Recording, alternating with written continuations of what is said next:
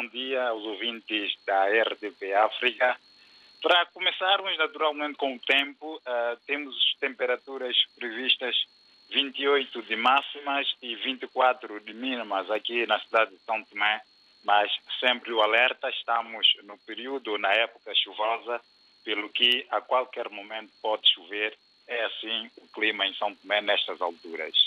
No que se refere às informações, o destaque desta semana vai para a Ilha do Príncipe, onde o oitavo governo regional foi impulsado no último sábado, com o presidente do governo regional, Felipe Nascimento, a ser reconduzido para mais um mandato após a vitória do seu partido, do seu movimento nas eleições de 25 de setembro, a UMPP, que obteve seis dos nove assentos no Parlamento Regional. O Felipe Nascimento, que foi impulsado numa cerimônia presidida pelo primeiro-ministro Patrício Trovoada, tendo realçado na altura também que a população regional tem expectativa no futuro e na cooperação institucional entre o governo regional e o governo central, o que, no entender do presidente do Executivo Regional, não aconteceu eh, nos últimos anos com o governo cessante.